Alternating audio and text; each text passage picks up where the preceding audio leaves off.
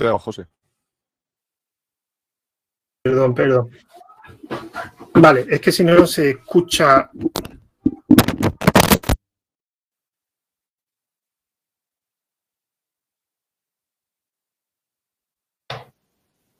Ahora no se te oye nada, José. Ando probando, 1, 2, 1, 2. Hola, hola, hola.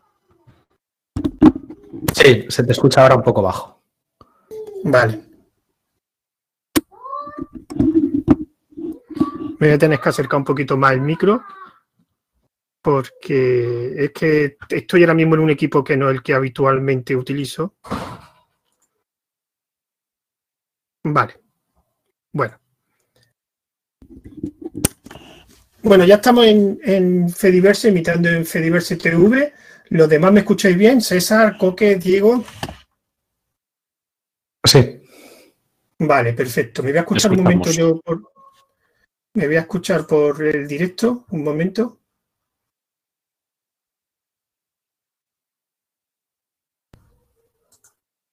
Eh, es que no estaba hablando.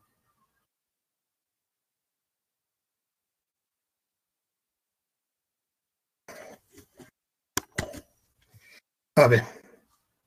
Es que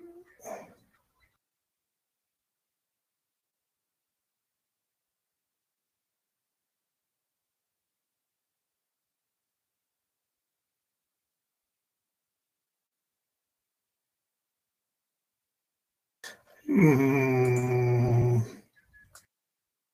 mm. Vale, en el directo se, escucha bien. Eh, vale, pues vamos a comenzar. Si básicamente me estáis escuchando, si eso me acerca un poco más el micro, si me estáis escuchando, eh, bueno, voy a compartir este momento que acabamos de empezar y empezamos con la charla.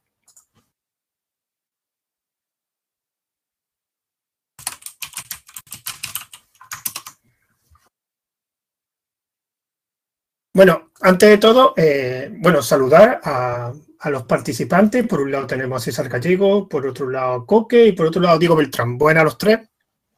Hola, buenas. Buenas tardes. Muy buenas tardes. Diego, eh, ya te lo he dicho antes, Diego y Coque tenéis el mismo tono de voz. Me voy a volver loco cuando estoy hablando los dos. Además Bueno, ese, ha sido Diego, vale. Tendré que mirar los, iconitos cuando aparecen, porque no sé si en vuestra charla que tuviste de 24H eh, me pasó lo mismo, pero bueno, vamos a empezar que si no voy a enrollar. Bueno, eh, a todos los que están todavía no, no se ha entrado nadie en el directo, pero bueno, poco a poco, bueno, creo que hay dos espectadores, pero seguramente seremos, seré yo y será David Marsal, que es el encargado de, de, public, de emitirlo esto por por Fediverse y sobre todo, pues eh, generalmente las charlas son emitidas en directo por YouTube, que me encargo yo de emitirlo, y por otro lado, David Marsal se encarga de emitirlo por Fediverse TV, que es una instancia de Peer-to. Pero tengo un problema con el OBS y con el audio y no, no consigo arreglarlo. Entonces, lo que haré será la emisión por directo por Fediverse y después pues bajaré el vídeo y lo subiré manualmente al canal de YouTube de 24H24L, que lo haré este fin de semana. Y bueno, pues volvemos con una nueva charla de 24H24L. Para quien no sepa más o menos de qué va esto, simplemente son charlas que tienen varios participantes. Lo normal es que sean pues dos, tres, cuatro, no mucho más. Y eh, se habla de un tema relacionado con Linux. En este caso vamos a hablar sobre eh, la seguridad en GNU Linux. Y para ello, pues he invitado a tres participantes que de hecho estuvieron en un audio de 24H24L, eh, que ya lo he presentado antes, César, Coque y Diego. Y bueno, vamos a empezar en materia. Vamos a empezar contigo, César. Como esto va a ser una charla sobre seguridad en GNU Linux, lo primero que me gustaría de los tres es la pregunta, que me respondiese la pregunta de forma más o menos breve y concisa. ¿Qué es para ti, César, un sistema operativo seguro? Uf, eh, un sistema operativo seguro en principio es uno en el que tienes el control de toda la información que está pasando dentro del sistema operativo y no hay ninguna posibilidad de que un ente externo, ya sea eh, privado, público, eh, malicioso o no, se lleve tu información y tus datos, así como definición general. Bueno, bueno, en tu, en tu caso vamos a seguir con Coque, que es para ti un sistema, bueno, se va a decir lo mismo, o, añade alguna puntualización sobre qué es para ti un sistema seguro, Coque. A ver, eh, es, lo que ha dicho César es correcto. Al final, para que un sistema operativo seguro eh, lo que debe de hacer es proteger a su usuario.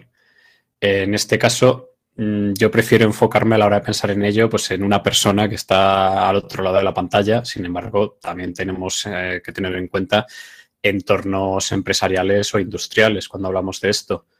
Eh, si hablamos de qué hay detrás personas, pues obviamente un sistema que sea seguro debe de estar un pelín más cerrado y a la vez que le permita, o sea, que ya le venga configurado por defecto. Al final, a lo mejor nosotros que estamos aquí sí que tenemos un conocimiento que nos permite ponernos a trastear y nos permite, pues en base a nuestro criterio, mm, configurarlo de forma que sea más segura, pero yo creo que en el día a día eso no es lo habitual.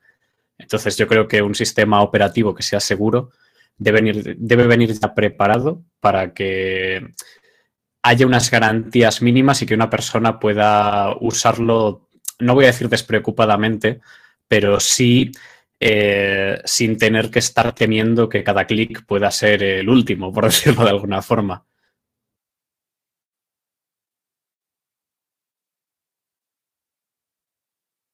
Bueno, en tu caso, Diego, ¿alguna puntualización?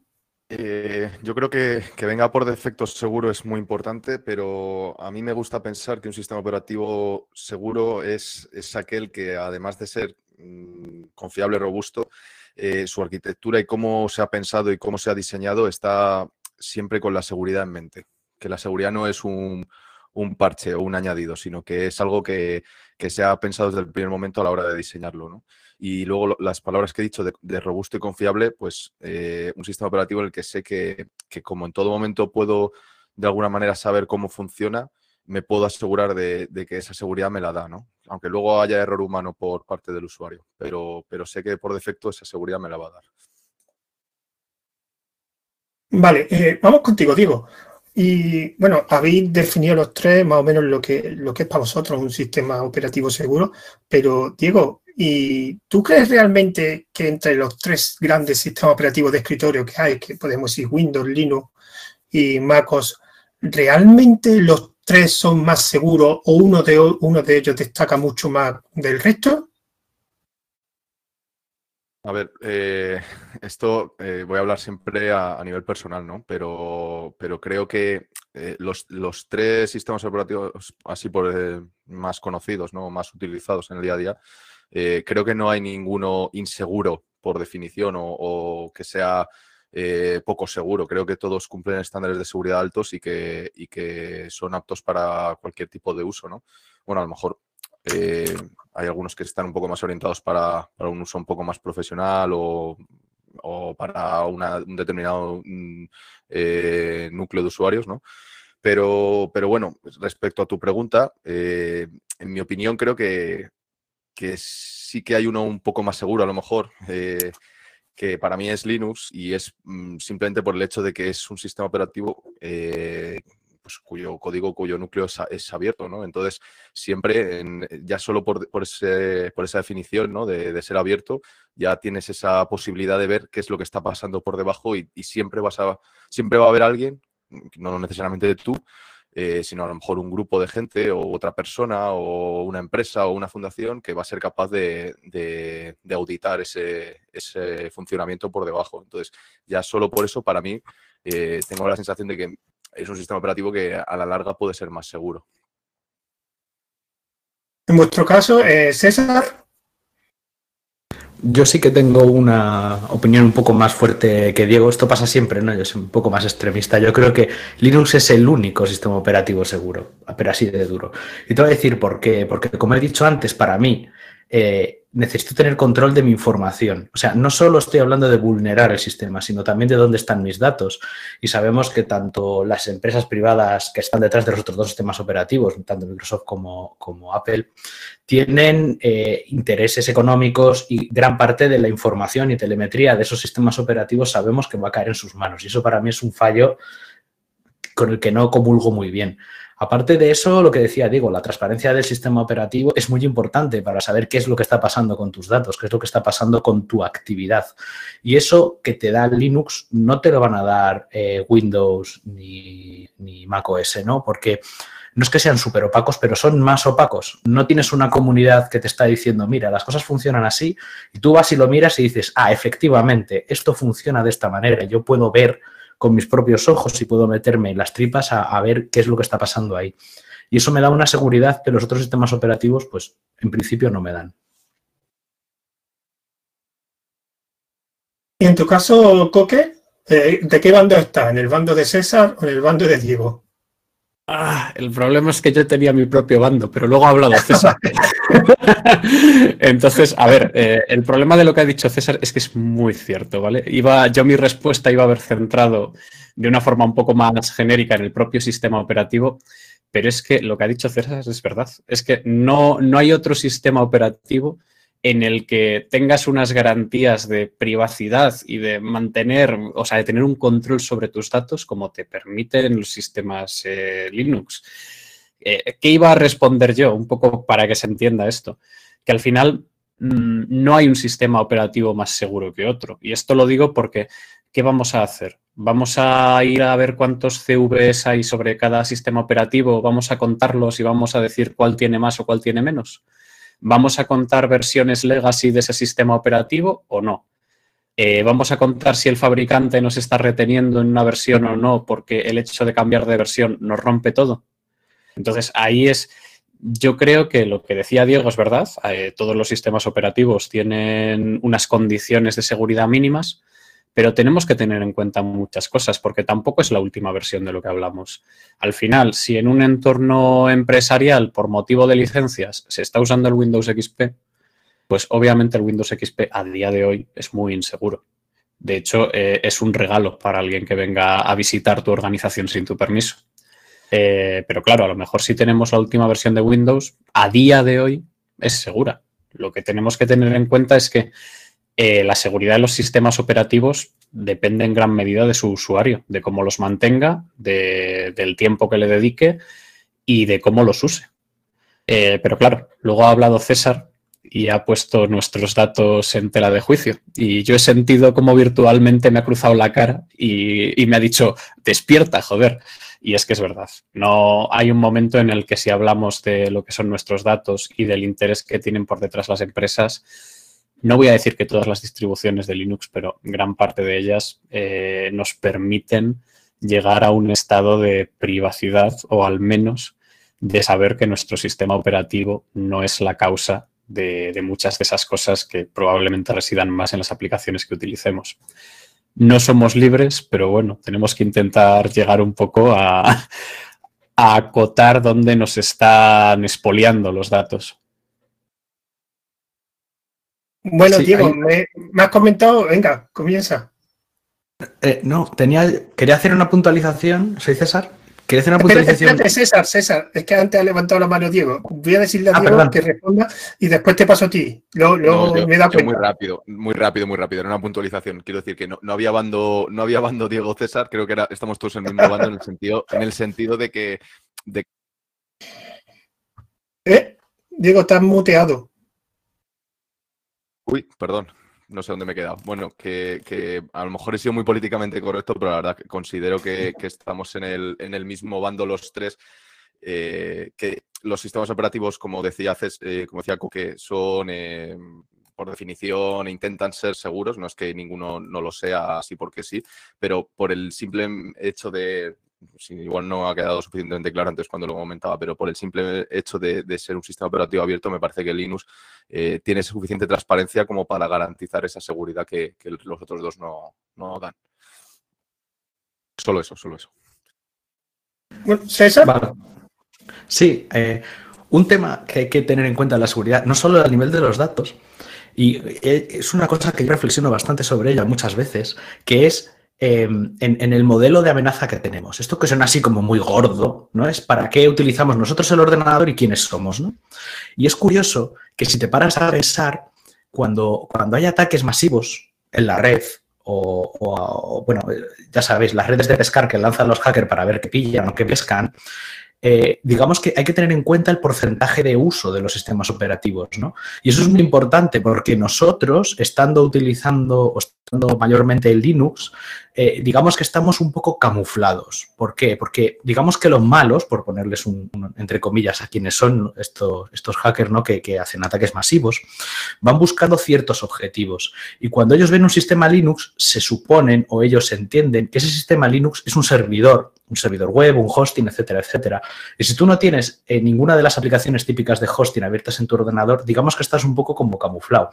Mientras que si por el otro lado tú estás utilizando Windows, ellos saben perfectamente que es mucho más probable que seas un usuario final y los ataques que te van a dirigir a ti seguramente sean mucho más eficientes, ¿vale? O si estás detrás de un Macintosh también. Pero por, ese, por esa misma eficiencia que van a tener esos ataques, digamos que el, estar en Linux te va a dar le va a dar a tu oponente la no eficiencia, porque él se va a pensar o, va a imaginarse que tú eres, pues eso, un servidor o, o, lo que sea, ¿no? Porque el mundo de los servidores está, está como eh, dominado totalmente por Linux. No sé si lo que eh, he dicho me he explicado muy bien, ¿no? Pero básicamente que, Linux te da como un camuflaje y eso también para mí lo hace más seguro. Vale, eh, me estáis levantando todas las manos a la vez. Me gustaría también cambiar de tema. Y, además, el siguiente tema, pero bueno, he dado Coque, su última aportación y después paso a Diego. Coque. Vale, me parece bien. Simplemente era por lanzar una pregunta porque lo que dice César me parece interesante. Es algo que eh, yo creo que lo hemos hablado más veces, pero a mí me da la sensación de que eso está cambiando, de que ya no hay porcentajes, bueno, sigue habiendo porcentajes de uso mayoritario, pero yo creo que antes eh, se tendía a ignorar más los porcentajes minoritarios o esos sistemas operativos menos conocidos y como que cada día me encuentro más el hecho de ver que, ya se empiezan a tomar en cuenta tanto por los buenos, por decirlo de alguna forma, como por los malos, que están cobrando, o sea, todo lo que es el software libre y en concreto los sistemas operativos, están cobrando relevancia y claro, esa relevancia tiene también una contrapartida en cuanto a los ataques y la atención que se le da. Por eso, en respecto a ese modelo de riesgos que hablaba César, yo no sé si os da esa misma sensación o a lo mejor estoy ya con el sombrero de, papel albal. Pues eh, si me dejas ya y con esto concluyo, José, ya te dejamos. Sí, sí, adelante, adelante. Dejadme otro, otro tema más que después podamos hablar. Eso.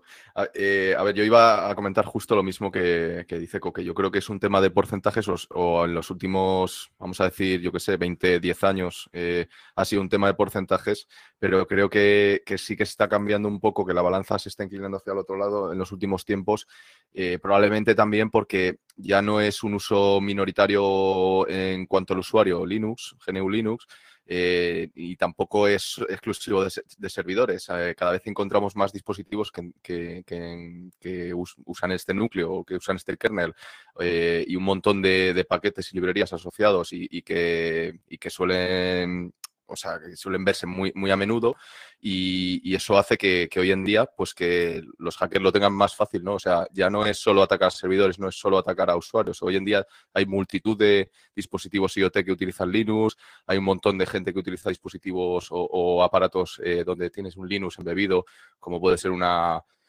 una placa con una Raspberry Pi o con una, una, del estilo, quiero decir, ¿no? Eh, e incluso si nos ponemos un poco extremistas, entre comillas, tenemos eh, la explosión de teléfonos Android, que a pesar de ser un sistema operativo per se, eh, tienen una tienen una, un árbol genealógico detrás que lo hace muy común a, a distribuciones de toda la vida, ¿no? Entonces, que al final muchas vulnerabilidades pueden ser compartidas. ¿no? Entonces, yo creo que en los últimos tiempos eh, eh, la, aparición de todos estos dispositivos hace que ya no sea un público minoritario los usuarios de GNU Linux, ¿no? y entonces probablemente la balanza pues, eh, se inclina hacia el otro lado.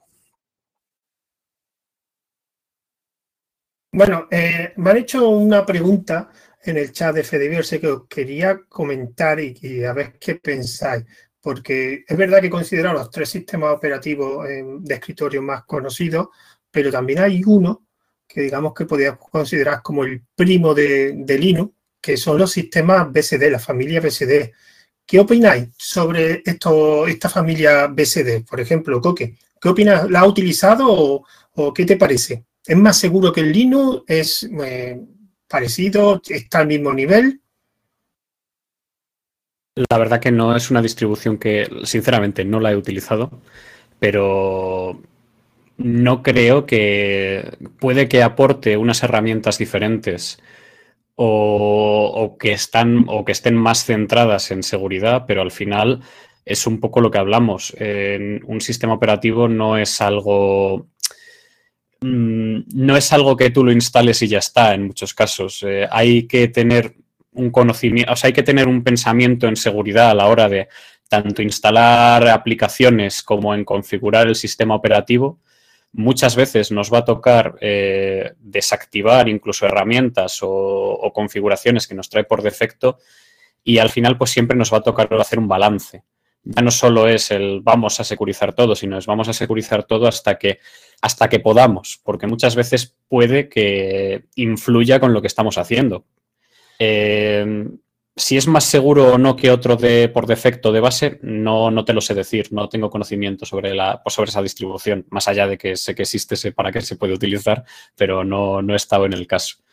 Eh, pero lo que sí te puedo decir es que creo que va a compartir eh, las mismas características que cualquier otra distribución Linux en cuanto a que va a tocar eh, dedicarle tiempo y va a tocar hacer las cosas pensando siempre en seguridad. César, eh, Diego, ¿habéis utilizado algún, alguna distribución de la familia BSD? ¿Y qué opináis al respecto? El que quiera de los dos.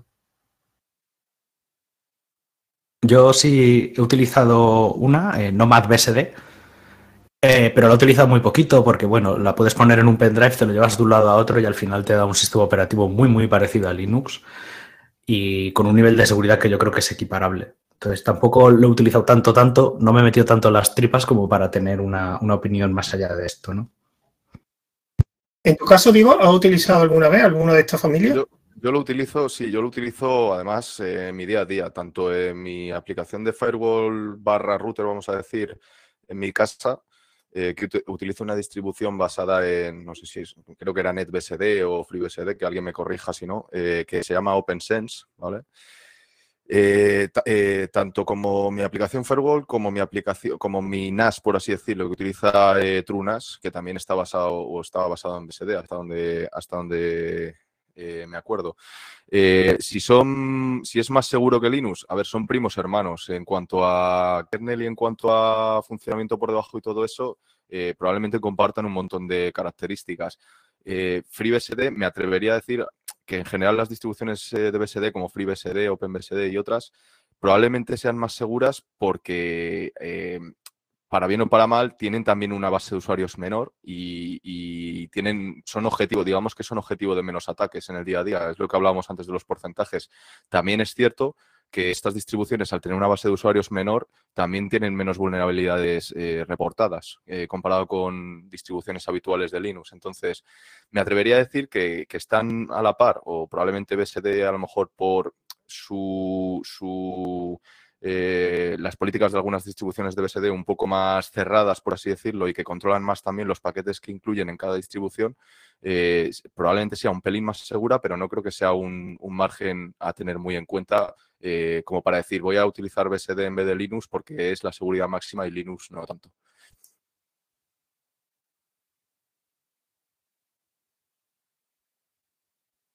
Bueno, eh, voy a abrir un, pequeño melón sobre un tema que yo alguna vez he tratado en, pues, en, grupos, en, canales o incluso en mi podcast, que es sobre la disponibilidad del código fuente, digamos, una de las características más grandes que tiene, o lo que digamos principal que distingue a, GNU Linux de otros sistemas operativos es que está disponible el código fuente. De hecho, César y, Coque habéis hecho una referencia a cuando habéis hablado de la seguridad del sistema operativo, a eso. Pero eh, hay una cosa que me gustaría comentar, porque que esté el código fuente disponible no implica que se audite o no implica que ese código sea bueno o malo. Yo siempre creo que he considerado que la calidad del código influye más en la calidad de los desarrolladores que participan. El, compartir el código fuente o que esté disponible el código fuente te permite pues, que más gente participe, que más gente vea, pero realmente después casos como el de los 4G o hace unos años el de OpenSSL, que fueron, que se descubrieron grandes debilidades porque realmente nadie investigaba o nadie auditaba el código. Así que la pregunta, por ejemplo, César, que tú empezaste hablando de, esta cosa, de este, de este tema, ¿crees que el código fuente influye mucho en la seguridad del sistema operativo?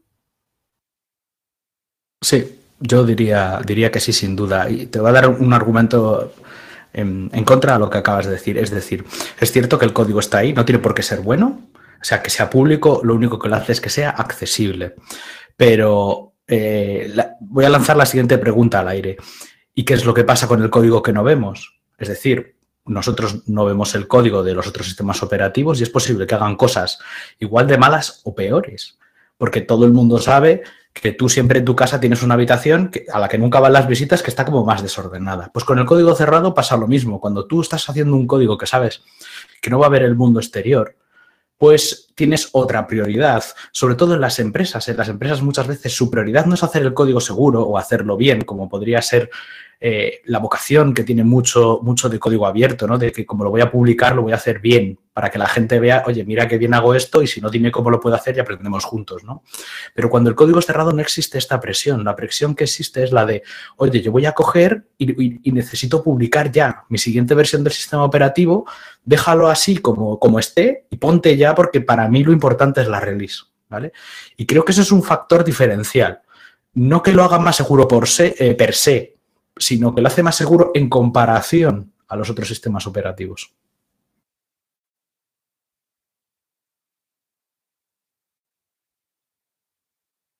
Eh, tardo un poco en, quitar el silencio del micrófono porque me cuesta ahora con varias pantallas que tengo. Pero una cosa, César, bueno, y a cualquiera del otro, eh, tiene razón, pero voy a ser yo un poquito abogado diablo. Pero es verdad que el código propietario, muchos, muchos de los desarrolladores, por no decir todos, están pagados y mucho código de, que está disponible y que es software libre son desarrolladores que lo hacen en su tiempo libre. Y yo te, te repregunto a ti, ¿y no crees que también influye más eh, el, el pago de esos desarrolladores y la profesionalidad que implica ese pago? Sí y no. Es decir, cuando tú pagas por un desarrollador, te aseguras una cantidad de tiempo de trabajo. Pero también en una empresa hay eh, una serie de estructuras que te aseguran el, que tú entregas valor, porque tú vendes cosas. Y en open source no. Entonces, em, da igual que sea un señor muy profesional, porque muchas veces esa profesionalidad se va a ver coartada por el entorno en el que está. Mientras que creo que en el código libre muchas veces, en el código abierto, lo que hacemos es que probamos ideas novedosas, buenas, y cuando funcionan, se quedan ahí. Y hay muchas veces que esas ideas buenas luego han repercutido en el trabajo privado de otra gente. ¿Por qué? Porque yo creo que hay más valor en la colaboración del código abierto que en pagar mucho a la gente porque haga las cosas. Al final creo que mayor cantidad de ojos eh, es mejor, hay más talento ahí puesto que pagar mucho a pocos individuos. Pero muchas veces, César, es que no hay gran cantidad de ojos. Es el problema que también tenemos que ver en el software libre. Hay mucha promoción, mucha ayuda, mucho uso, pero después, por, evidentemente por la complejidad técnica, no implica que haya muchos más ojos. De hecho, muchos desarrollos de software libre los llevan una o dos personas nada más. Sí, es, es, cierto que no hay siempre muchos ojos, pero me has puesto unos ejemplos muy buenos antes. Por ejemplo, cuando pasó lo de los 4J, cuando saltó, digamos, la liebre de el más, mínima, el más mínimo atisbo de vulnerabilidad, todos los ojos de la comunidad se pusieron ahí. Y, los chicos que estaban haciendo los 4J respondieron muy, muy bien. Hicieron muy buen trabajo y la comunidad les ayudó mucho. Y eso es mm, muy importante y hay que ponerlo también en valor, porque sí que es cierto que a veces pasan cosas desapercibidas, pero cuando llega el momento de arrimar el hombro, eso de que sí que hay muchos ojos sí que es muy, muy cierto. Y ahí también hay eh, eh, mucho talento mirando a ese sitio. Muchos de esos programadores, por no decir la mayoría, también son programadores que trabajan en el sector privado y muchas veces trabajan privado utilizando cosas de código abierto. Es decir, esas líneas tan claras que teníamos antes, no sé si las tenemos tan claras ahora, ¿no? Yo ahí no me mojaría mucho por el que es decir, el, argumento de que no hay, no, lo he pagado, con lo cual ese código pues, no va a ser tan bueno como el otro, queda un poco cojo cuando en realidad el señor que desarrolla privado es el mismo que luego desarrolla open source. No creo que haya, eh, bueno, supongo que habrá gente, ¿no? Pero creo que es la, la, menor cantidad de gente que solo hace open source o que solo hace privado. Al final, la que hace open source normalmente tiene un trabajo de programador. Ok, ¿querías comentar algo? Sí, sí, sí. sí Continúa. Eh, eh, bueno, me ha robado, me ha robado el turno de palabra, Diego. había levantado, había levantado confundido con su voz muy parecida. macho. Dale, dale, Coque, dale, dale. nada, nada. venga, Coque 2, te cedo, te cedo la palabra, macho. Luego sigo yo. Eh, vale, vale, perdón, perdón.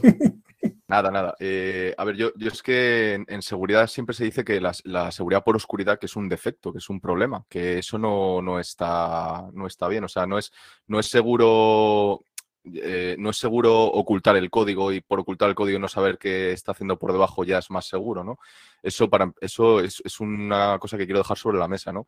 Y luego otra cosa que quiero comentar, que estaba comentando también, que estabais hablando de, si hay muchos ojos o no, también es cierto que estamos eh, comparando a lo mejor probablemente estemos comparando eh, proyectos de diferente dimensión, ¿no? Vamos a hablar de un software de una empresa eh, lo estamos comparando con un, con un, software o un proyecto que ha hecho una persona en su tiempo libre, eh, como ha podido, en unos cuantos meses, dedicándole mucho esfuerzo, pero una sola persona, ¿no?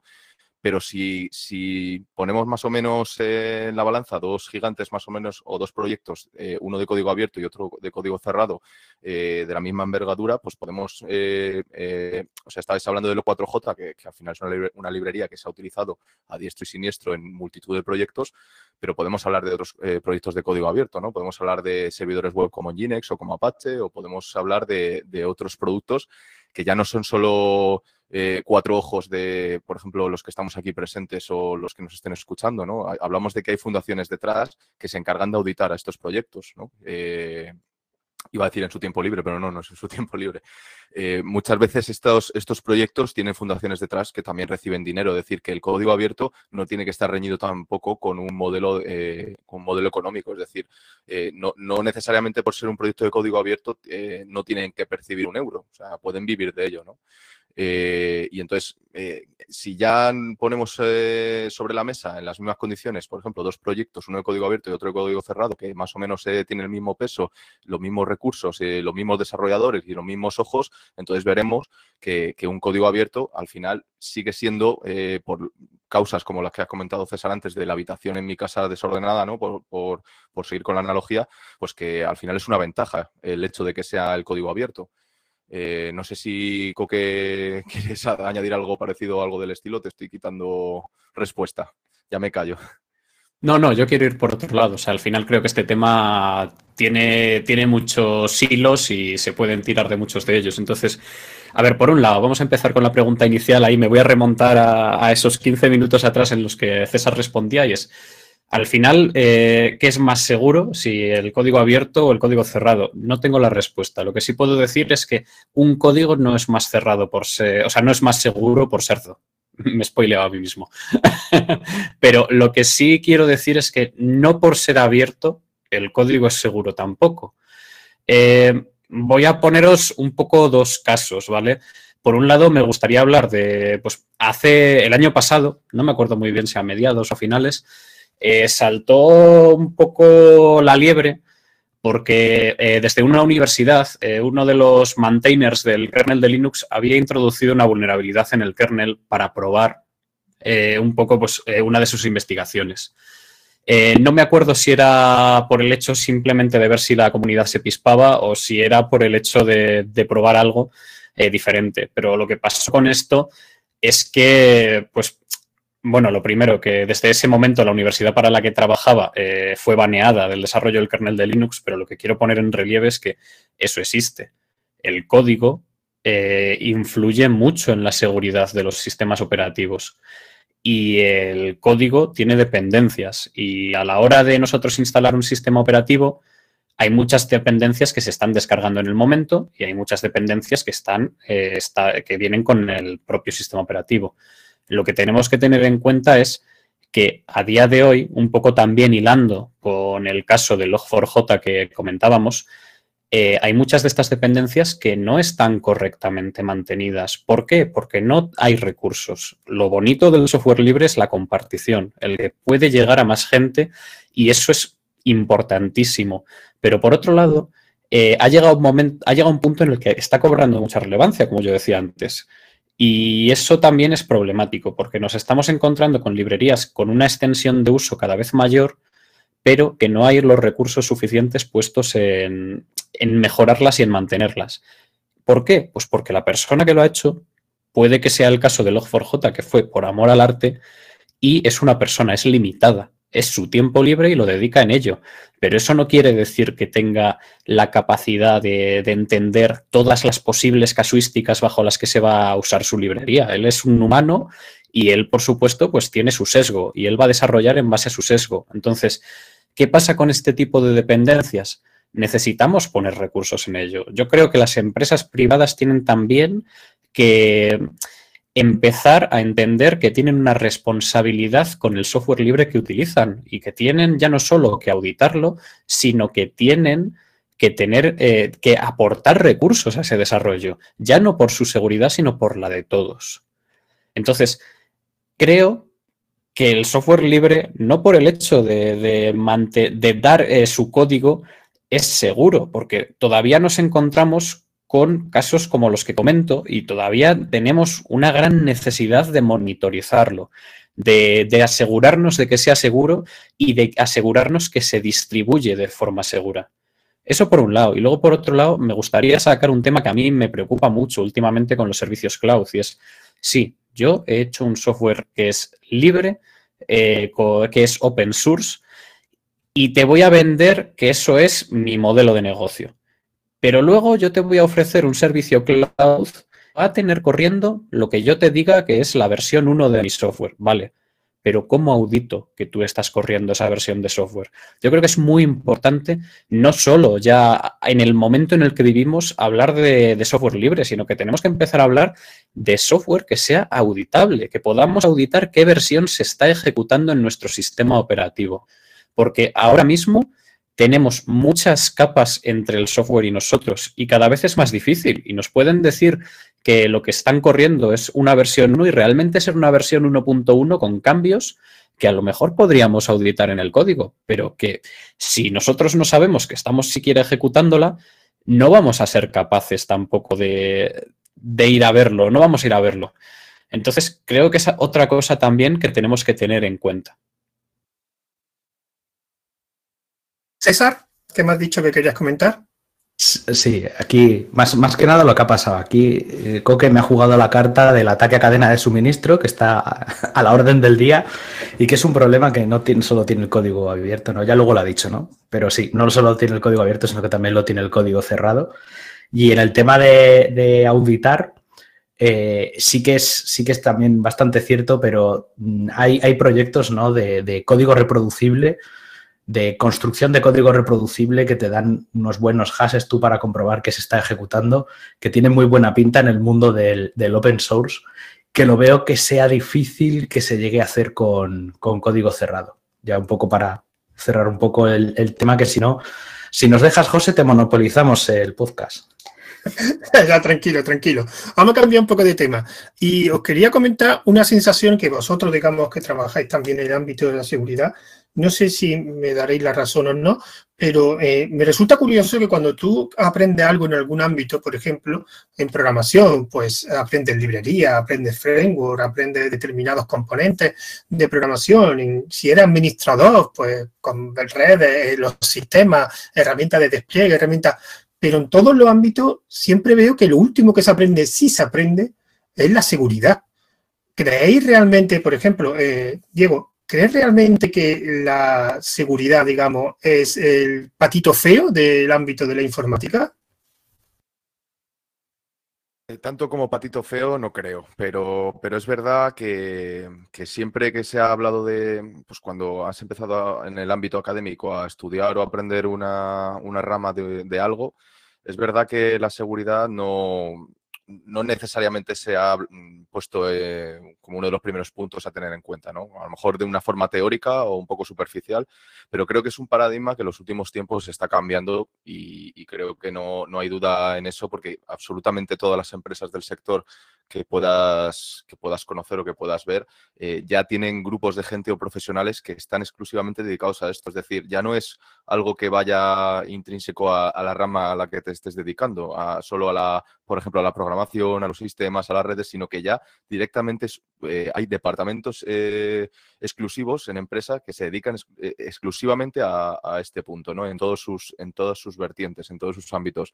Creo que probablemente desde hace tiempo ha sido un, tema que pudo estar un poco denostado, al menos en el ámbito académico, en el profesional creo que nunca, eh, pero en los últimos tiempos creo que se tiene más en cuenta que nunca, porque es algo eh, más a día de hoy que todas las comunicaciones y toda la, eh, todo el mundo de IT va a través de comunicaciones, a través de Internet. Es decir, es, es, muy difícil no tener en cuenta el mundo de la seguridad. O sea, creo que contestando a tu pregunta, creo que a día de hoy, desde luego, no es el patito feo, sino todo lo contrario.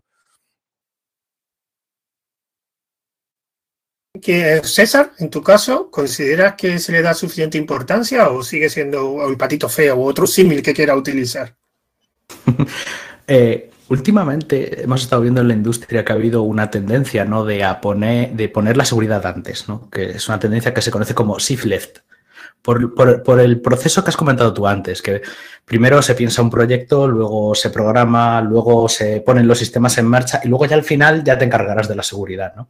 Y esto sí no funciona porque entonces los de seguridad son los enemigos, porque son los que te evitan poner tus proyectos, tu software en producción. Y lo que se está trabajando en estos últimos tiempos, que creo que es una iniciativa muy acertada, es en generar ese perfil mixto, o más bien ese grupo de personas que siempre tiene a una persona de seguridad desde el principio, ¿no? que es toda la tendencia que se está viendo ahora con el SEC DevOps. Y además hay mucha gente que, escucharás por ahí pues, que dice, el mundo del DevOps, ¿no? Pues ¿qué es eso? Que es un programador que está que sabe de sistemas o un señor de sistemas que sabe de programación y que están poniendo esas cosas por delante, ¿no? Eh, y últimamente también se está viendo con la, con la seguridad. Mucha, escucharás a mucha gente que dice, no, es DevSecOps, es no sé qué, no sé cuántos. Bueno, pues yo que soy un tío muy purista y que creo que ese shift left hay que hacerlo muy fuerte a la izquierda, que hay que empezar los proyectos con la persona de seguridad desde el día cero, creo que es SecDevOps. ¿no? y me parece una iniciativa que perfecta. Yo creo que, sí que lo fue, fue considerado seguridad como un freno a proyectos, pero gracias, eh, gracias a las últimas tendencias de, profesionales ya no. Y me alegra mucho que, sea así. En tu caso, Coque, ¿algo más que aportar? Eh, a ver, la seguridad no es el patito feo. La seguridad es una cosa muy guapa y muy. No ha gustado el símil, ¿eh? No ha gustado nada el símil, ¿eh? Lo que, a ver, al final, la seguridad como algo denostado, la verdad que no. Yo creo que es una inversión muy mal entendida por la industria. Eh, la ciberseguridad es muy cara. O sea, esto es una realidad. El contratar un, un, servicio de ciberseguridad tiene un precio medio bastante más alto que otro tipo de soluciones más operativas o, normativas. Eh, ¿Por qué? Eh, estamos hablando de, por ejemplo, el caso de contratar o externalizar un SOC. Eh, una pyme a día de hoy, yo creo que no puede permitirse en muchos casos el gastar 300.000 euros, que es lo que te puede costar en media, para desplegar un SOC o para externalizar un SOC. Entonces, al final la ciberseguridad es una inversión malentendida en cuanto a que en muchos casos hablamos de cosas en ciberseguridad y lo hablamos como que deberían de ser el estándar, pero no nos damos cuenta de que tienen un coste. Y tienen un coste que en muchos casos no tiene un retorno de inversión visible. Obviamente sí. Si tienes esto, el día que te ataquen, a lo mejor no te tumban el negocio y te cierran la empresa. Pero claro, yo me pongo en el punto de vista de, de alguien que mira las cuentas a final de mes y dice, ya, pero es que Si, si nuestros márgenes de beneficios son estos y empezamos a recortar con soluciones de seguridad, eh, me da igual que me ataquen. Es que a lo mejor a final de mes me toca cerrar igual. Lo que quiero decir es, obviamente una gran empresa puede permitirse esto y debe permitírselo, porque es una inversión muy clara y, muy directa.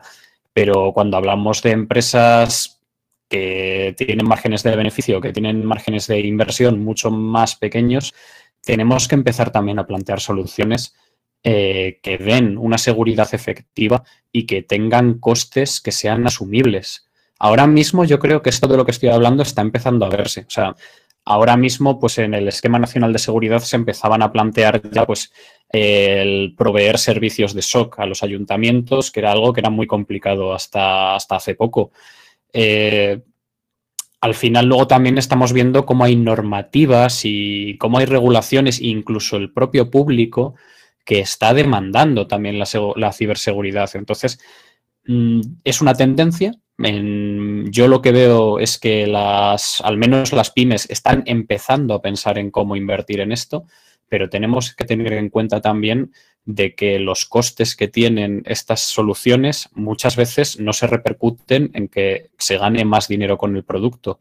Y en ese balance que hay que hacer entre la operativa y la seguridad, eh, vamos a seguir perdiendo en seguridad en muchos casos si no empezamos a plantear pequeña quick wins, por decirlo de alguna forma, que permitan o que democraticen eh, el uso de estas soluciones.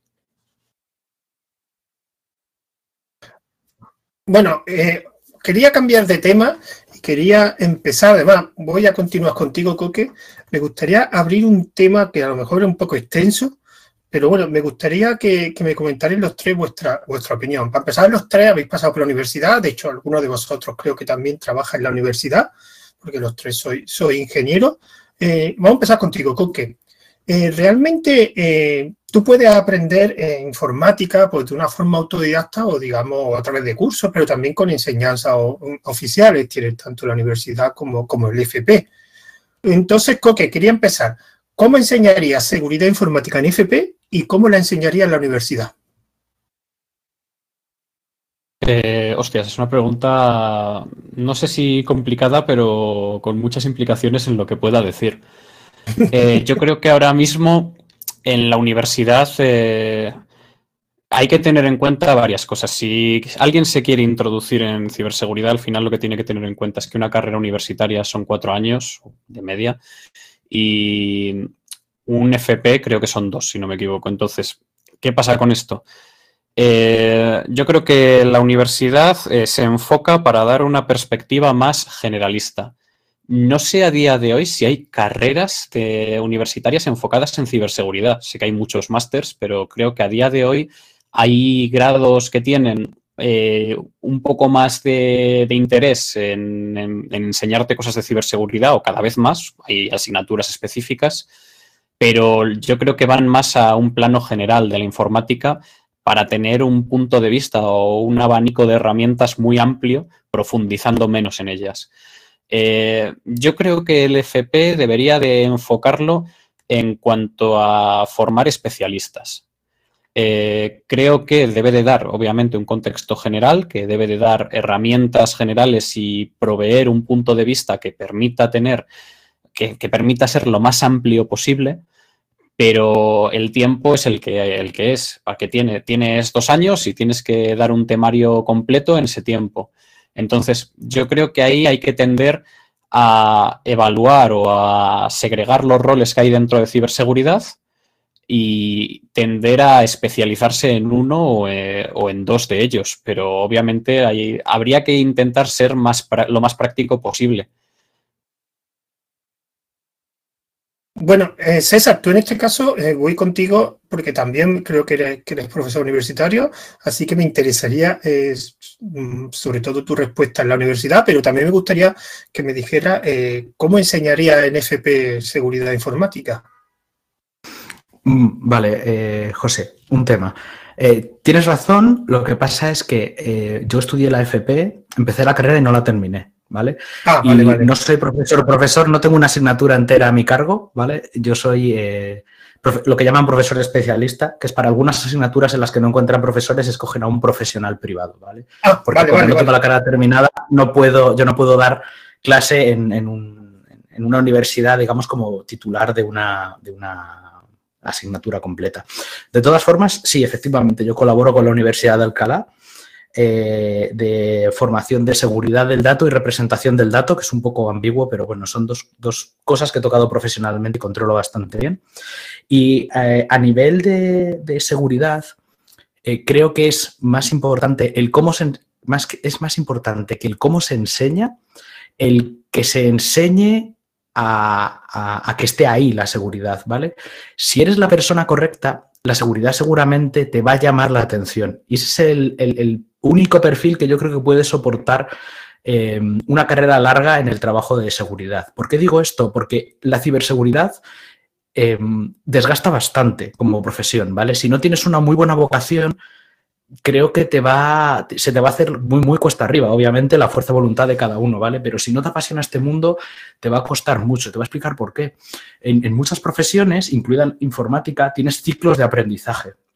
Cuanto más, corto es el ciclo, de aprendizaje, peor o, más difícil te va a costar durante tu carrera profesional. Porque, por ejemplo, si tú tienes que estar aprendiendo cosas nuevas todos los meses, eh, digamos que la carrera te va a poner o el ciclo formativo te va a poner unas bases y tú, con tu fuerza de voluntad, para ser un buen profesional vas a tener que estar actualizándote constantemente, ¿vale?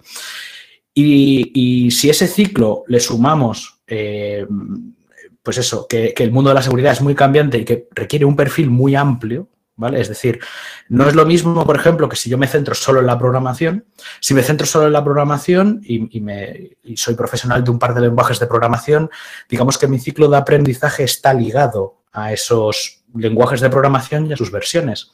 Pero cuando te metes en la seguridad, dependiendo de la especialidad que te metas, ese ciclo de aprendizaje se puede acortar muchísimo. Se puede acortar a que tienes que estar a lo mejor aprendiendo cosas nuevas todas las semanas o, cada dos semanas.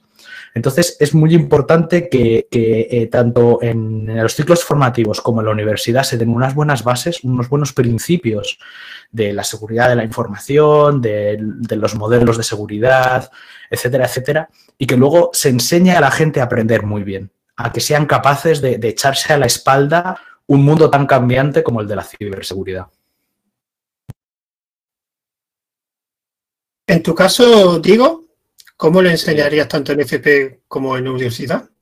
Mm, Bueno, eh, a ver, eh, separando los tipos de formación de FP y universidad, eh, creo que queda bastante claro que en FP, con el reducido tiempo y el extenso temario del campo de la seguridad, que es muy curioso porque ya estaba lo estaba comentando que hace un momento, ¿no?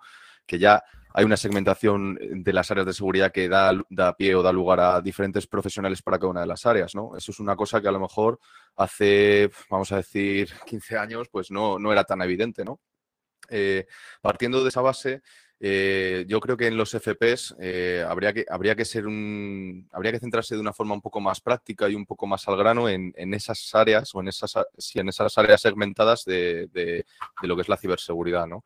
En la universidad te da para un poco más, pero tampoco es que te dé para mucho más. Al final son cuatro años. Y una cosa que quiero dejar muy clara es que eh, en este mundo de, de la informática y las tecnologías, da igual que sea la seguridad, da igual que sea la programación, da igual el área en el que te muevas, eh, no te va a valer ni con dos, eh, dos años de FP, ni con tres años de diplomatura, ni con cuatro de grado, ni con cinco. O sea, mm, es un reciclaje continuo. Es decir, el momento que tú pones el pie en este mundo, eh, tienes que hacerte la idea de que vas a tener que reciclarte de aquí a los próximos, por lo menos, 20 años que estés trabajando o más, eh, dedicado a esto. Si quieres realmente ser competitivo, realmente, si quieres realmente saber un poco de qué va el tema, no vale de nada una formación teórica de cuatro años que dentro de, de dentro de diez va a estar ya completamente obsoleta. ¿no? Eso, eh, por ponerlo un poco sobre la mesa. Dicho esto, en una universidad, obviamente, con cuatro años, los conocimientos teóricos que puedas adquirir probablemente sean un pelín más profundos y, y en una universidad con, con, un gran temario muy variado y, repartido, pues probablemente puedas tener diferentes asignaturas de, cibersegu de, ciberseguridad. Yo en mi caso, yo no estudié informática, estudié ingeniería de telecomunicación, nuestras, eh, nuestras asignaturas relacionadas con seguridad, por lo menos troncales, eran una en toda la carrera, que yo recuerde, vamos que luego por encima te ponían algún temario relacionado con la seguridad eh, muy por encima o un tema o algo concreto, pues podía ser, pero no era lo habitual, no era una eh, asignatura dedicada exclusivamente a lo que es la seguridad, eh, pues yo qué sé, criptografía, a tipos de ataque, a mm, qué hay que hacer en una base de datos para asegurarla, o sea, esas cosas no se, no se tocaban de ninguna manera, ¿no? lo de la segmentación de las áreas de seguridad, creo que, es un hecho. Creo que no, queda más remedio que eh, incluso ya no hacer un FP solo de seguridad, es lo que estoy diciendo. O sea, hacer un FP de seguridad orientada al dato, como lo que está dando César en la Universidad de Alcalá, o seguridad orientada a, la fortificación, al robustecimiento del, software. Eh, seguridad pues, de hardware. O sea, tiene que ser ya eh, muy definido y muy concreto, porque son conocimientos tan amplios que es verdad que los puedes paparruchear como, como el que habla un poco un idioma o dos o tres idiomas, pero si de verdad quieres ser un experto en un tema, te tienes que especializar y no te va a quedar otra. Y yo creo que da igual si es FP o es carrera. Y, creo que no tengo nada más que aportar. Lo único, ese consejo para que nos esté escuchando y tenga la duda de si meterse en este mundo. La verdad es que es un mundo muy apasionante que probablemente requiera fuerza de voluntad, pero como cualquier otro dentro de, la tecnología. ¿eh? Eh, pero sí, o sea, reciclaje, reciclaje y reciclaje. Vamos a seguir contigo, digo. Una pregunta que yo suelo hacer en esta, digamos, en esta charla, que es, digamos, una, una triple pregunta Así que eh, me gustaría hacerla en relación con la seguridad informática. Vamos, vamos a retomar el tema central de seguridad en Geneulino. Respecto a Geneulino y su seguridad, o sea, de todo el entorno, todo el ecosistema de, de Geneulino y en, el ámbito de la seguridad, mm, ¿qué eliminaría, qué añadiría y qué modificaría? Oh, es una pregunta, ojo, eh, muy genérica. Eh, ¿Me la puedes repetir? O sea, ¿qué eliminaría? Sí, respecto a la, pues, centrándonos sobre la seguridad en, en o sea, ¿qué añadiría de temas de seguridad? ¿Qué modificaría de la seguridad de Geneulino? ¿O qué eliminaría de la seguridad de Geneulino porque considera que no hace beneficio para el sistema? pues es que no, no, no te sé, no, te sé decir, ¿eh? O sea, sí, o sea, así algo concreto, alguna tecnología o algo por el estilo, eliminaría, pues, eh, mm, añadiría, añadiría todo lo que haga falta en el día a día, eh, nuevas vulnerabilidades, nuevas formas de trabajar, todo lo que robustezca el sistema operativo, pues todo, está claro. ¿Y qué eliminaría? Por ejemplo, modificar todas las políticas de seguridad que se aplican en Gereonino, ¿todas te parecen correctas? ¿No mm, crees que hay alguna mejora en algún lado o alguna que, consideras que ya no vale la pena? Eh, no, la verdad, a ver, yo es que me he acostumbrado ya a, cómo funciona al uso, a, no sé, a tener un usuario de root, a tener los permisos separados en otro usuario, o sea, yo ya me he acostumbrado a usarlo de una manera, entonces es como que no concibo, eh, o sea, quiero decir, si te refieres a comodidad, en el sentido de, bueno, esto no me resulta cómodo, ojalá esto fuese de otra manera y tal, probablemente haya cosas que sean más mejorables ¿no? que otras, pero, pero no las quitaría. Me parece que están ahí por, eh, tiene una razón de ser, ¿no? Eh, ¿por, qué, se eh, añaden cosas en GNU Linux?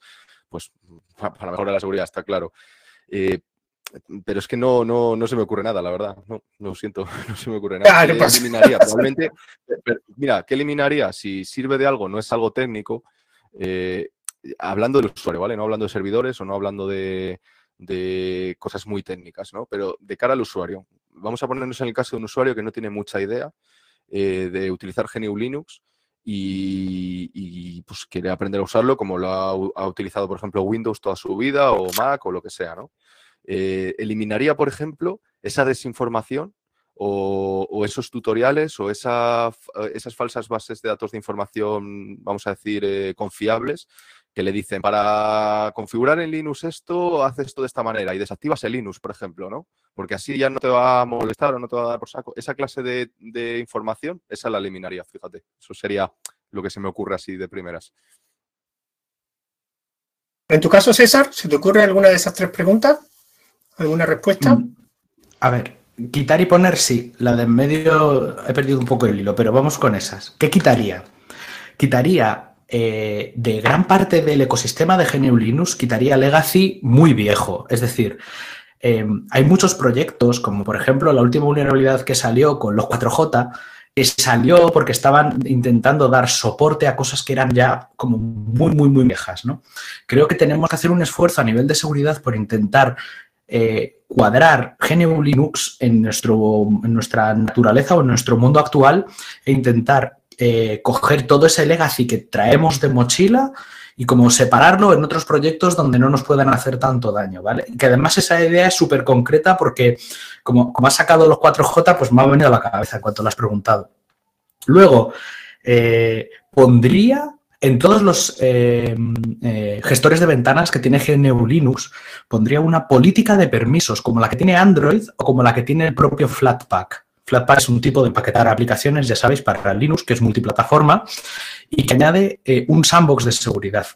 Eh, eso lo quiero en todas las aplicaciones. Me encantaría que todas las aplicaciones de escritorio Linux tuviesen eso, porque me parece una ideaca. Porque, si una aplicación se sale un poco del tiesto, de repente se va a encontrar ahí una primera medida de seguridad súper efectiva y súper fácil para el usuario. ¿vale? ¿Y qué otra cosa quitaría? También un poco por el meme. DNS o sea, por favor, eliminemos DNS, inventémonos otra cosa. O sea, usemos DNS sobre HTTP, usemos DNS seguros, pero quitemos ya DNS, que es el típico ejemplo de legacy, de cosa de la red, que también es el origen de todo mal. O sea, todas las cosas malignas que se pueden hacer eh, con un ordenador han pasado en algún momento por DNS, estoy casi seguro.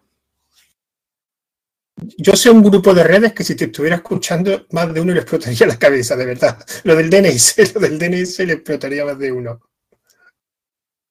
Bueno, eh, Coque, tú que a esas tres preguntas, ¿tienes alguna respuesta? Eh, a ver, por un lado, que quitar, eh, joder, que de acuerdo estoy con César con quitar legacy. Y por otro lado, lo que comenta Diego de quitar documentación de poco fiable, es un orgasmo solo pensar en ello. Es decir, voy a buscar en internet y me van a aparecer cosas que van a ser ciertas, aunque sea para alguien en su contexto, pero qué maravilloso sería si todo fuese así. Eh, yo lo que sí me plantearía es limpiar muchas distribuciones. Creo que hay muchos paquetes que son muy específicos de, pues de campos o de hobbies muy concretos y que no los metería dentro de la distribución, sino que lo plantearía más como una opcionalidad a la hora de instalarlo o, una vez instalado que sea sencillo el, recuperarlos. Pero creo que al final tenemos que tender a, hacer distribuciones que sean minimalistas, que tengan lo necesario para funcionar, las herramientas básicas que pueda demandarte el contexto de la distribución, porque sabemos que hay algunas que están muy enfocadas en en, digamos, en campos muy concretos. Y una vez tengamos eso, eh, podemos volver a empezar a crecer, podemos volver a empezar a añadir cosas, pero yo creo que primero hay que barrer. Primero tenemos que barrer, tenemos que homogenizar un poco lo que tienen las distribuciones y tenemos que, ver qué es realmente necesario a día de hoy, que a lo mejor llevan ya muchos años con usos minoritarios. Eh, y por otro lado, ¿qué, qué pondría? Eh, me ha gustado mucho la idea de César, ¿eh? sinceramente. O sea, creo que los sandbox de seguridad son algo que ya se están usando en otros contextos y en otros sistemas operativos y creo que añaden una capa de seguridad extra muy interesante. O sea, ya no solo eh, porque pues, nos da más seguridad, sino porque nos permite monitorizar mejor, nos permite, nos da más facilidades a la hora de instalar y desinstalar software y también nos permite ganar control sobre ese software que instalamos. Ya no el sistema operativo, que decíamos antes que eh, al ser abierto nos permite ganar poder sobre nuestros datos, sino también ya con estos sandbox ganar poder sobre las aplicaciones de terceros, sean eh, libres o no sean libres, el poder nosotros pues abrirle puertas a, a lo que queremos que puedan hacer con el sistema operativo y cerrárselas a lo que no queremos. Yo creo que eso es una idea muy interesante que ha lanzado César y que deberíamos empezar a trabajar en ello en, los sistemas operativos open source. Eh, a lo mejor me equivoco y ya está en alguno, pero creo que puede ser muy interesante. Algo que me gusta, que veo en algunos sitios y que creo que debería ser también general, eh, tutoriales oficiales del propio uso de ese sistema operativo o de ese software dentro del propio software. Mira, ponme un checkbox y déjame no tenerlos porque ocupan espacio y a lo mejor no me interesa. Pero dame esa opción. Dame tú la información de uso, dame tú la información técnica básica y que esté incorporada en el propio sistema operativo. No me hagas ir a buscarla a otro sitio. Aunque sea tu web oficial, aunque lo tengas ahí al lado perfectamente colocado, yo creo que es muy interesante el hecho de que ya esté integrada, de que nosotros tengamos un, un atajo para buscar directamente ahí o que las propias explicaciones nos las dé sobre el propio sistema operativo de una forma muy visual, creo que es importante. Y un poco al hilo de esto, más usabilidad. Eh, estamos trabajando mucho en eso, ¿eh? o sea, se nota mucho que en los últimos años esto ha mejorado. Vamos, hemos lanzado un cohete con esto, pero no, no podemos parar, hay que meter más usabilidad. No podemos quedarnos atrás, la usabilidad es algo que cambia mucho y tenemos que seguir haciéndolo, tenemos que seguir mejorando en esto porque aún no estamos en niveles aceptables. Estamos en buenos niveles, pero aún no son aceptables. Bueno, Diego, que quería hacer un apunte. Sí, o sea, es que según estaban hablando se me estaba ocurriendo alguna cosa, esto es lo típico, ¿no?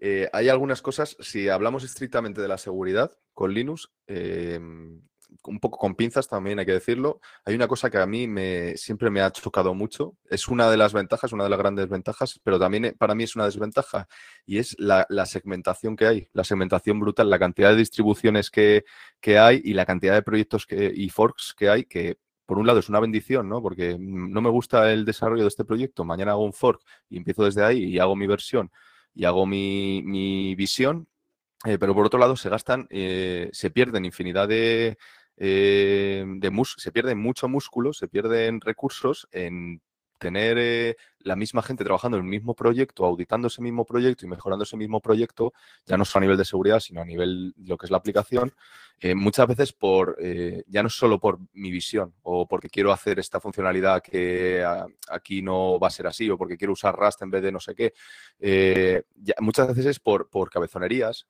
por personalismos, por eh, desarrolladores pues que tienen su forma de ver las cosas y que no saben trabajar a lo mejor en equipo, no todos obviamente, estoy hablando de casos muy concretos, ¿no? Pero muchas veces eh, surgen eh, proyectos que se, que se derivan y, que dividen su, su capacidad o su, su músculo por visiones que muchas veces no son las, las probablemente las, las mejores, ¿no?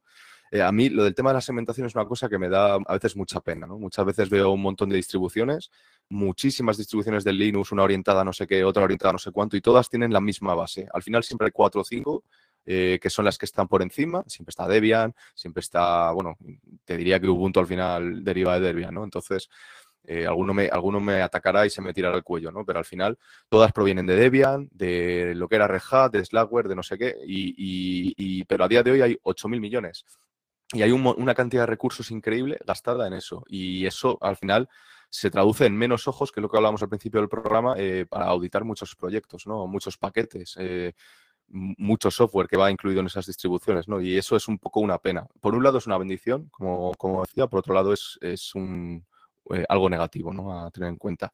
Y una cosa que revisaría mucho también, que se me está ocurriendo todo esto relacionado con paquetes, que hablaba Coque, es el tema de los repositorios de terceros. Hay multitud de repositorios de terceros para distribuciones eh, muy mayoritarias, como son Ubuntu, como son Debian, como son Fedora, las típicas, ¿no? Todas tienen su, eh, hay, mucha gente que todavía no ha dado el paso a, usar paquetes, un app image o un Flatpak o, cualquier sistema de este tipo, ¿no? Y siguen utilizando repositorios de paquetes con sus dev, con sus RPM y tal, y cogen repositorios eh, de terceros porque ese software no está incluido en los repositorios oficiales de la distribución, ¿no? Y muchas veces estos repositorios son... Eh, que aunque, aunque son, bueno, no son oficiales, quiero decir que, que, están en servicios oficiales, por así decirlo, ¿no? En servicios alojados por la gente de Ubuntu, por la gente de Fedora, tal. Muchas veces esos paquetes los mantienen terceros o los mantienen personas y, nadie se, se plantea eh, que empaquetan esos, esos paquetes, no valga la redundancia. Nadie se plantea qué librerías se han usado para compilar ese software o qué, que hay por debajo, ¿no? Ellos, eh, la gente muchas veces coge estos repositorios, los añade a su distribución y automáticamente instala, instala esas aplicaciones, ¿no? Eh, eso es una cosa que revisaría, que me parece que es un modelo que, pone en entredicho la seguridad del sistema operativo, que yo no puedo hablar de, usar Debian y de ser muy seguro y luego tener repositorios de, terceros, ¿no? Eh, que ni siquiera audito, porque entonces al final no es una distribución segura ni es nada, ¿no? Depende al final de ese tercero, es lo de la cadena de suministro que hablábamos antes. Y, esas son las tres cosas que se me han así, las dos cosas que se me han así ocurrido, vamos, no sé. Y ya con eso me callo. Bueno, eh, esta va a ser la última pregunta que, voy a hacer y me gustaría que, que dieran un pequeño consejo porque me he dado cuenta que todos los usuarios que empiezan esto de Geneulino eh, evidentemente, el ecosistema de Geneolino, eh, vosotros habéis dicho, hay, muy diverso, hay muchos, muchos componentes o mucha eh, elección que tienes que hacer. Tengo que coger la distribución, tengo que coger las aplicaciones, tengo que coger el escritorio, tengo que coger incluso pues, el terminal que quiero utilizar, etcétera. Pues, pero muchas veces, cuando empieza alguien en Geneolino, tiene que aprender muchas cosas, pero salvo cosas muy específicas como el uso de sudo, eh, conceptos de seguridad o, prácticas buenas de seguridad, nadie se lo explica. Así que me gustaría que para un usuario que está empezando en Linux, cada uno de vosotros dijese una práctica de seguridad que creéis que es necesaria que aprendan desde el principio cualquier usuario de género Linux. Por ejemplo, eh, César, ¿Qué práctica o qué política de seguridad crees que cualquier usuario que está empezando en Linux debería acostumbrarse desde el primero? Mm, me, puede, costar horrores decirte solo una cosa. Te, voy a decir varias muy rápido, ¿vale? Actualizar frecuentemente, al menos cada, cada dos, tres días. Em, eh, utilizar un firewall, que también los tienes con, con, entorno gráfico. Si puedes, cifrar tu disco duro, que durante la instalación te da la opción. No utilizar nunca la cuenta root, utilizar siempre sudo. Y ya, me va a callar. Y eso. Lo básico es eso.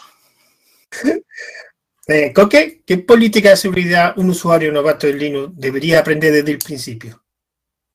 Bueno, a lo mejor esto no es una política de seguridad, pero es que mi consejo sería tómatelo con calma y introdúcete en alguna comunidad de software libre que te permita preguntar lo que necesites, que puedan, que puedan guiarte a lo largo de, del camino.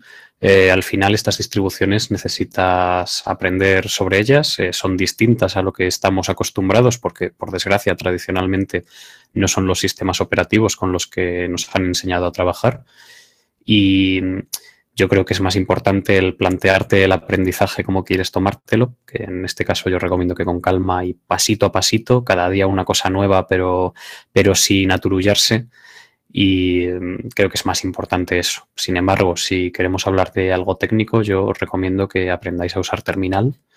Eh, creo que es el primer paso necesario porque al final eh, las distribuciones tienen su interfaz gráfica, pero estamos en entornos que la terminal tiene más peso, tiene más interés.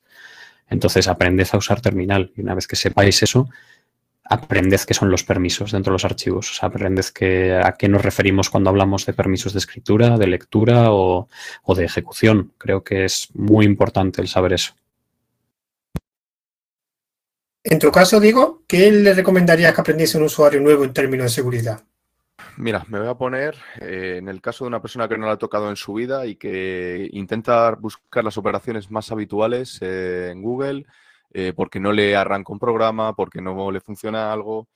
Em, lo primero de todo sería que en vez de buscar en Google el primer artículo con más opiniones o con más clics o, mejor posicionado, intente buscar las wikis oficiales, ¿vale? Lo primero sería, bueno, fíjate, antes de eso, lo primero que elegiría sería una distribución mayoritaria con mucho soporte detrás y, que tenga una base de usuarios muy grande eh, para que todos los casos de uso que pueda tener ese usuario se den, ¿vale? Que no coja una muy minoritaria porque ha oído que como para producción musical es mejor esta, entonces la voy a instalar, ¿sabes?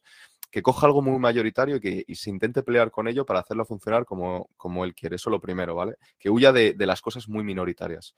Después de eso iría a una documentación eh, que sea lo más oficial posible. Eh, en el caso de Arch tienes la wiki de Arch, en el caso de, Debian y Ubuntu tienes también otras wikis también muy, muy potentes.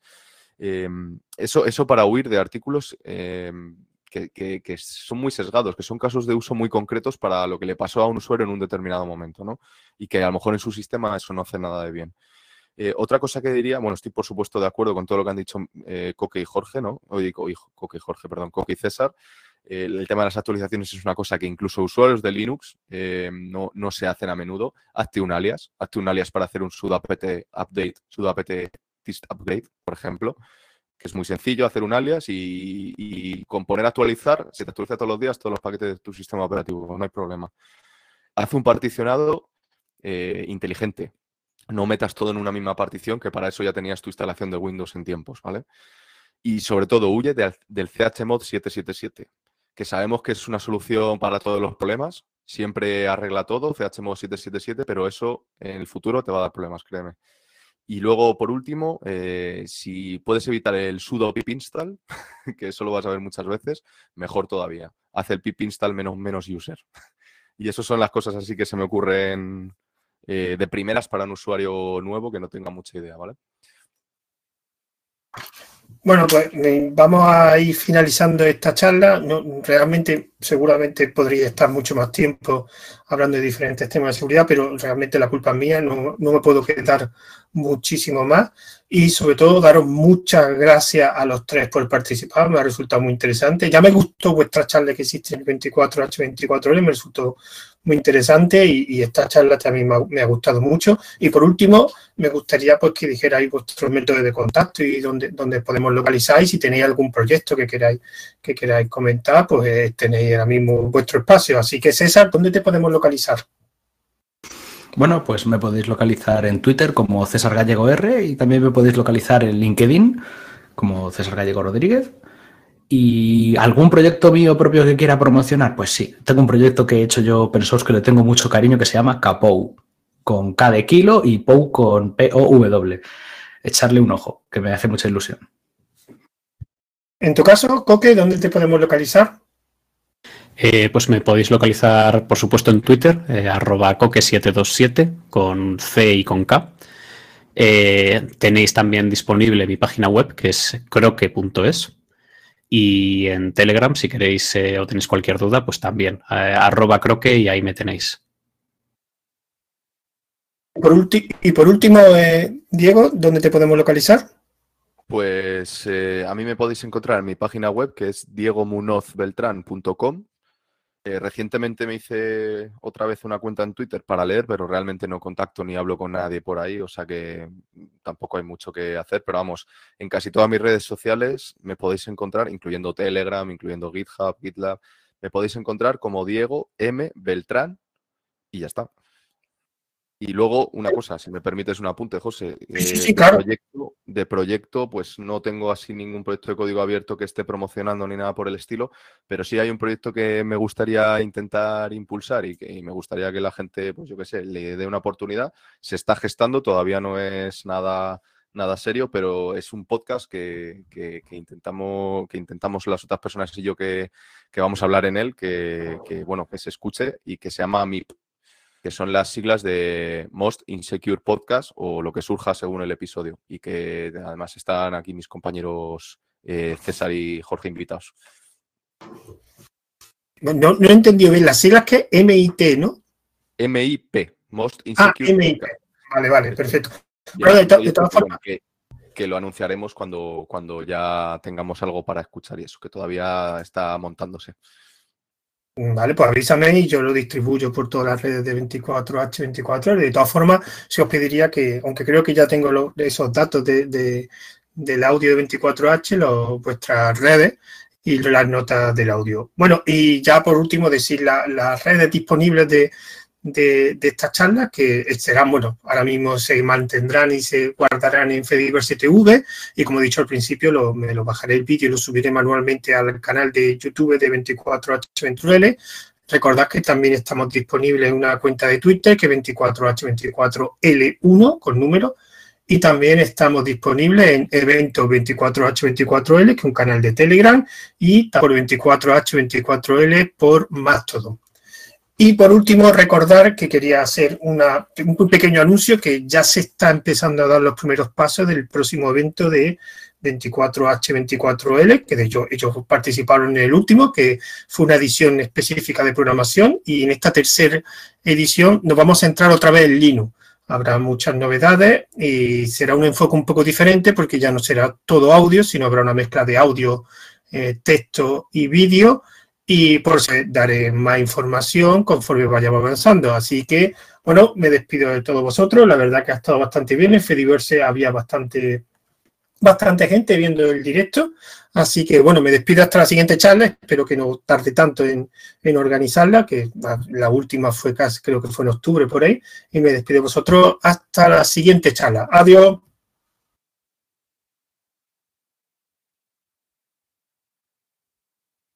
Pues esto ya está, me parece.